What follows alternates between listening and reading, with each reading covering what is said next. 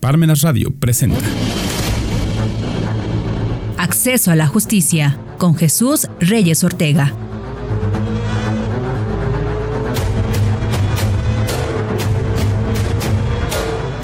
¿Qué tal? Muy buenas tardes. Sean bienvenidos a Parmenas Radio. Este es su programa Acceso a la Justicia. Recuerden que este espacio está dedicado principalmente a la ciudadanía con la intención primordial de impactar en aquellas personas que desconocen sus derechos, que en algún momento les han sido violados o les han sido ignorados. En este espacio vamos a tratar diversos temas del ámbito jurídico y con un lenguaje ciudadano les vamos a hacer de su conocimiento ante qué instancias se pueden dirigir cuando ustedes estimen que ese derecho les ha sido violado, de qué manera hacerlo para que ese derecho les sea reconocido, les sea salvaguardado. Hoy vamos a platicar de un tema que está relacionado con el ámbito de la materia laboral. Eh, en otras ocasiones, en otra emisión, ya estuvimos platicando lo relacionado con los tribunales laborales que empezaron a implementarse aquí en, en Puebla en noviembre de 2021. Hoy vamos a platicar lo relacionado con el procedimiento de conciliación laboral, que es una etapa que se debe de agotar previo a llegar al tribunal en donde pues se va a dirimir las controversias que se suscitan entre patrón y entre trabajador. Y para eso nos acompaña hoy el especialista en materia laboral, el licenciado Juan Carlos Torralba García, que ya es un invitado de casa, es profesional de la materia y conforme a su experiencia nos va a platicar en qué consiste el procedimiento de conciliación laboral, que al día de hoy, como les decía, pues bueno, es una etapa que se tiene que agotar previo a que se fije o a que se establezca ya el pleito entre patrón y trabajador. Y muchas veces es ahí donde se dirime la controversia siempre y cuando pues obviamente la persona que los asesore pues tenga el feeling, tenga el tacto para poder eh, solucionar el conflicto y qué es lo que va a hacer, pues les va a evitar tiempo, dinero y esfuerzo y pues bueno, que se, se prolongue el juicio en el tiempo y eh, pues les genere eh, mayor perjuicio a las personas. Juan Carlos, ¿cómo estás? Buenas tardes. Buenas tardes Jesús, muchas gracias por esta nueva invitación. Pues hoy nos toca charlar sobre este tema de la conciliación laboral. Propiamente en la Ley Federal del Trabajo la regula como conciliación prejudicial, pero obviamente para tener un lenguaje más cercano a los trabajadores, pues la vamos a, nos vamos a referir a ella como conciliación laboral. Muy bien, este, mi estimado Carlos, Vamos a platicarle a las personas por qué le decimos que es una etapa prejudicial o como se les comenté que es una etapa que se tiene que agotar antes de llegar al tribunal. ¿Qué es la conciliación laboral, mi buen Carlos? Sí, mira, eh, la conciliación es actualmente es un deber y un derecho constitucional. Se encuentra establecido en el artículo 17 y fracción 20 del artículo 123 de nuestra Constitución Política de los Estados Unidos Mexicanos y obviamente está regulada por la Ley Federal del Trabajo. La podemos definir como un medio o mecanismo alternativo de solución de conflictos, donde una de las principales características es que interviene un tercero, que es un conciliador. El conciliador es la función que hacen los centros de conciliación. El objetivo de estos, de estos centros de conciliación es proponer soluciones a los problemas eh, que surgen entre trabajadores, patrones y sindicatos para prevenir demandas laborales. Es decir, este tercero es una persona imparcial, ajeno a la controversia, que va a proponer o les va a hacer saber eh, puntos concretos para dirimir esta, esta controversia, ¿cierto? Así es, los tiene que guiar, tiene que plantearles propuestas de solución y siempre salvaguardar los derechos de los trabajadores y de los patrones como tú decías, esta etapa es de manera obligatoria. Actualmente es obligatoria en el nuevo sistema de justicia laboral. Anteriormente ya existía la conciliación, pero era opcional.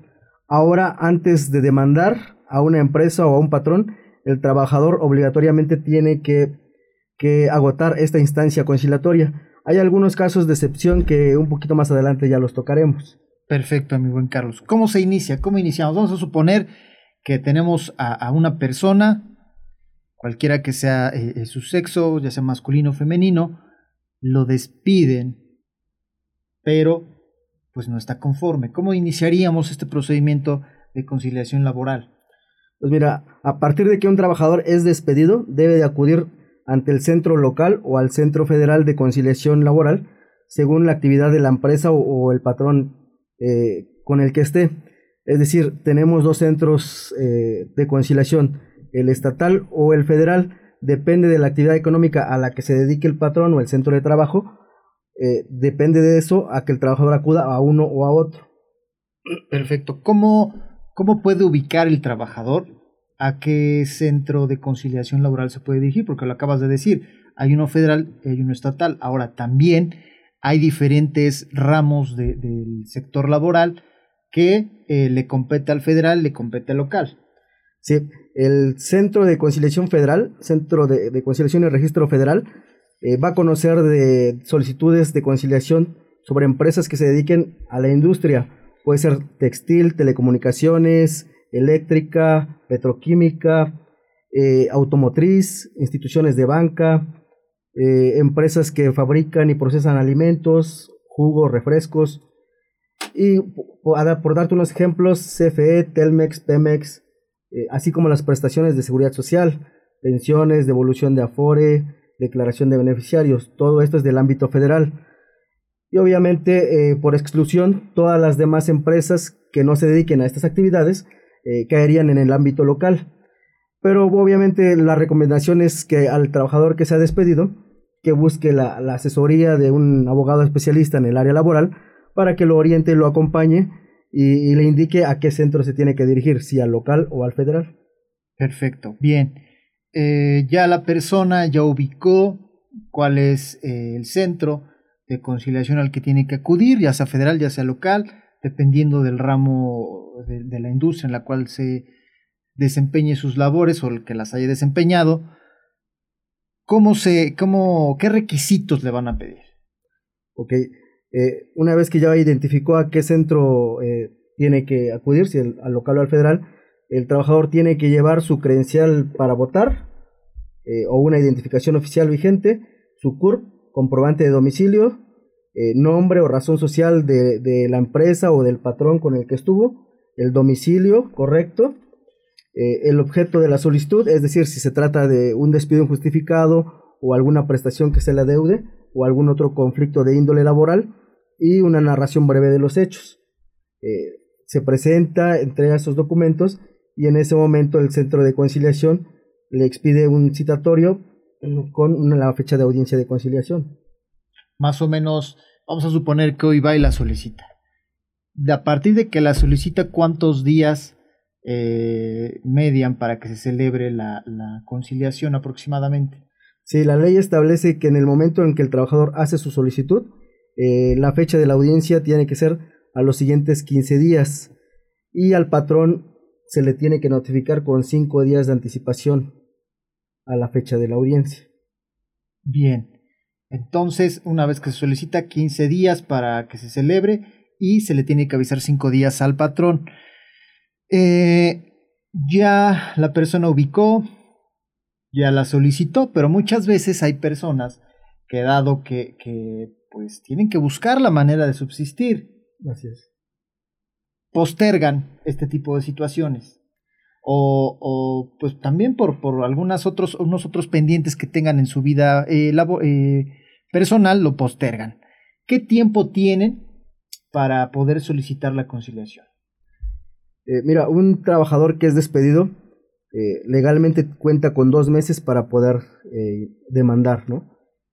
Pero a partir de que presenta su solicitud de conciliación, se interrumpe, en, en, su perjuicio de la prescripción, se interrumpe ese plazo. La conciliación no puede durar, no puede exceder más de 45 días. Y hay una audiencia que es la primera, que es, la, es obligatoria y la ley da la opción de que por voluntad de las partes, después de la primera audiencia, se pueda señalar una siguiente fecha a los cinco días siguientes para seguir con las pláticas o las negociaciones.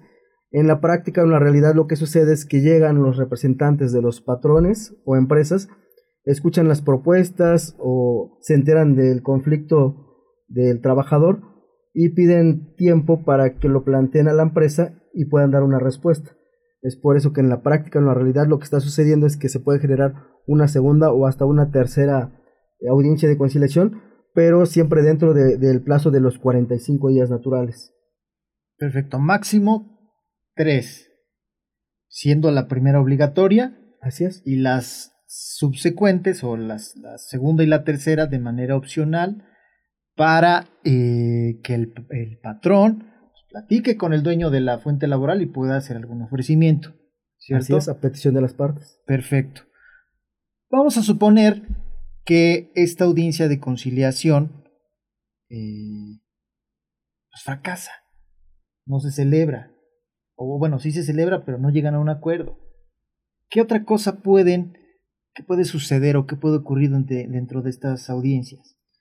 Sí, mira, una vez que ya se señaló la fecha de la audiencia, podemos encontrarnos varios escenarios, ¿no? Llegan ambas partes, trabajador y empresa, eh, no hay un arreglo, se le expide al trabajador su constancia de no conciliación para que pueda demandar, sería una. La siguiente, eh, llegan ambas partes, eh, se llega a un arreglo, se celebra un convenio, se señala fecha de pago y se, se agota la conciliación. Un tercer escenario puede ser que llegan ambas partes, se celebra convenio, ya sea el patrón o el trabajador incumple o no se presenta al cumplimiento del convenio. En ese momento el centro de conciliación faculta a cualquiera de las partes para que pueda ejecutar ese convenio ante el tribunal laboral. Y también otro de los escenarios es que de manera justificada y a, criterio del funcionario conciliador, una de las partes no puede asistir, pero si justifica, si justifica su, su inexistencia, se puede señalar una nueva fecha. Perfecto. Bien. Entonces, eh, se celebra, llegar a un arreglo o no llegar a un arreglo, se justifica, estos justificantes siempre tienen que ser eh, verídicos, porque muchas veces se ha presentado, se presenta el caso que esos justificantes pues, no son este, reales, ¿cierto?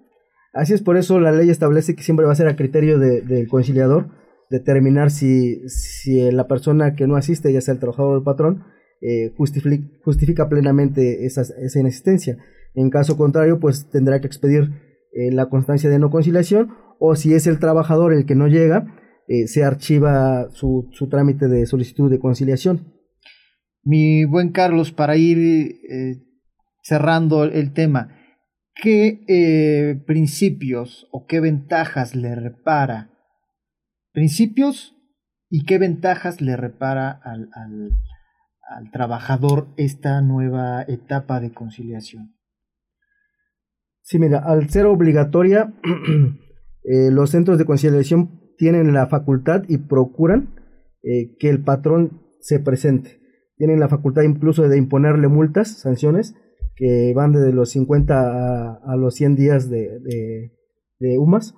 Es que estamos más o menos de 4 mil a 9 mil pesos de, de multa si no se presenta el patrón. Entonces, los centros de, los centros de conciliación están procurando que llegue el patrón y exhortando a que lleguen a un arreglo, siempre salvaguardando los derechos del trabajador. Es una etapa eh, rápida, que son 45 días naturales, eh, con la intención de que se solucione y evitar un, juicio. Entonces sí, sí le depara un beneficio, yo creo, al trabajador, que en ese lapso de 45 días se pueda solucionar su conflicto laboral. En la práctica, mi buen Carlos, tú como, como como especialista en el ámbito laboral. Yo sé que ya has estado inmerso en este tipo de procedimientos. ¿Sí se celebran dentro de los 45 días? Sí. Sí, eh, tal vez no se están señalando las fechas a partir de que el trabajador presenta la solicitud. No son a los 15 días siguientes, pero son a los 20, 21 días. Pero sí están respetando el plazo de los 45 días. Perfecto, sí. Te lo comento porque, como bien te decía, o sea, las personas a veces postergan o demoran eh, ciertos eh, pendientes y en el caso de la plática que estamos teniendo hoy posiblemente llegan a postergar la conciliación. Sin embargo, lo hacen porque pues tienen que buscar dónde generar, ¿no? Así Y el que sean atendidos conforme a los plazos que la ley nos señala de 45 días, pues obviamente les repara un mayor beneficio eh, relacionado con las prestaciones que le puede dejar satisfechas el, patrón a él, ¿no? O a ella. ¿Qué puntos adicionales podrías agregar respecto de la conciliación laboral? Pues mira, te comentaba que existen casos de excepción, eh, casos en los que, derivado de un conflicto laboral, el trabajador eh, puede acudir directamente al Tribunal Laboral a presentar su demanda. Eh, son aquellos en los que existe acoso, hostigamiento sexual o discriminación de cualquier índole, ya sea por embarazo, religión, preferencia sexual, y también se establecía unas, unos casos de excepción en, materia de, prestaciones de seguridad social, pero ya se emitió un criterio por parte de, la Suprema Corte de que también las prestaciones de seguridad social tienen que agotar la etapa de conciliación. Y otro, otros de los temas que también son casos de excepción son los conflictos de índole eh, colectivo. Bien, ya para cerrar, mi buen Carlos, como lo decía en un principio, esta etapa ahora es obligatoria, ahora ya es una etapa que se tiene que agotar previo a lo que el conflicto llegue al tribunal laboral. Las personas eh, son pocas las que conocen que esta nueva etapa, pero tú qué les puedes decir al trabajador y al patrón como sugerencia final de esto que estamos platicando. Sí, eh, los parámetros que en la práctica están utilizando los conciliadores para, proponer soluciones o, arreglos eh, siempre son salvaguardando los derechos de los trabajadores y también eh, velando por, por, los intereses de la empresa. ¿no? Se trata de buscar un equilibrio, entonces esta etapa se me hace prudente agotarla, que acudan ambas partes e incluso una de, una, otra de las características de esta etapa es de que todo lo que sucede en la etapa conciliatoria no puede ser utilizado eh, posteriormente en el juicio ante un tribunal. Si es que no se llega a un arreglo, eh, no se puede utilizar lo que ocurrió en la conciliación en los juicios. Por ejemplo, si en la conciliación el patrón confiesa o acepta ante el conciliador que efectivamente despidió al trabajador o viceversa que el trabajador acepta y confiesa que abandonó el empleo, esas manifestaciones no pueden ser utilizadas posteriormente a favor de las partes en un juicio Incluso tampoco se puede llamar como testigos a los conciliadores de haber escuchado o presenciado esas manifestaciones por las partes.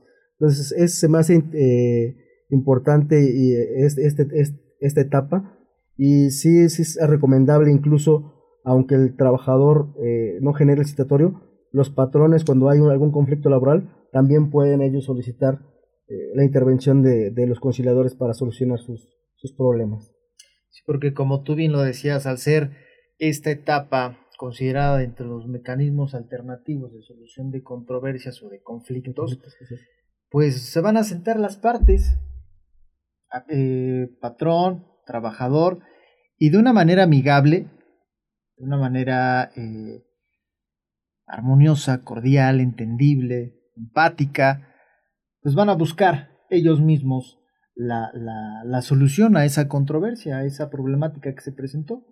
Y bajo la visión y la capacitación también que tienen los conciliadores en materia laboral, pues van a llegar a un buen arreglo.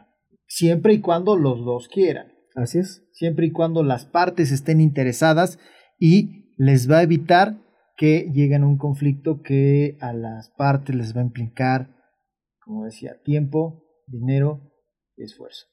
Así es, el conciliador los guía y propone soluciones y las partes toman la decisión. Perfecto, mi buen Carlos. Pues para cerrar, ¿algo más que quieras agregar respecto a lo que platicamos? Sí, a los trabajadores que sean despedidos o que tengan algún conflicto laboral, que busquen la asesoría de, los especialistas en, materia laboral para que los acompañen y los guíen en esta etapa. Porque independientemente de que la ley no, los, no establece que puedan ser o no acompañados, eh, solicitan, bueno, la recomendación es que, que sí, que busquen una asesoría de un abogado, que se hagan acompañar, que les, les explique el, procedimiento y eh, pues que, que, agoten esta etapa.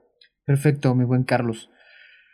Pues eh, esperamos que esta plática que hemos tenido hoy sea productiva, sea de benéfica para ustedes. Recuerden que este espacio, al estar dedicado para usted, toda la información que se le proporciona es en beneficio de sus derechos, de que usted los conozca, de que sepa qué hacer al momento de que se encuentre en alguna de las situaciones que platicamos. Si tienen alguna duda, si tienen algún comentario, no olviden dejarlo ahí en la publicación o pueden escribirlos, escribirnos al 22 26 73 29 16 para eh, que nosotros podamos también ayudarlos en la solución de sus conflictos. Te agradezco mucho, Carlos, que hayas estado con nosotros. Gracias, un gusto. pues también agradecemos a Parmenas Radio por la oportunidad que nos da de esta transmisión. Recuerde que estamos en el Facebook, también estamos en Spotify y cualquier duda y comentario al teléfono que se le acaba de, eh, se le acaba de dar. Pues que tenga usted muy buena tarde. Recuerde que es importante conocer la autoridad, pero es mucho mejor conocer la ley. Hasta luego.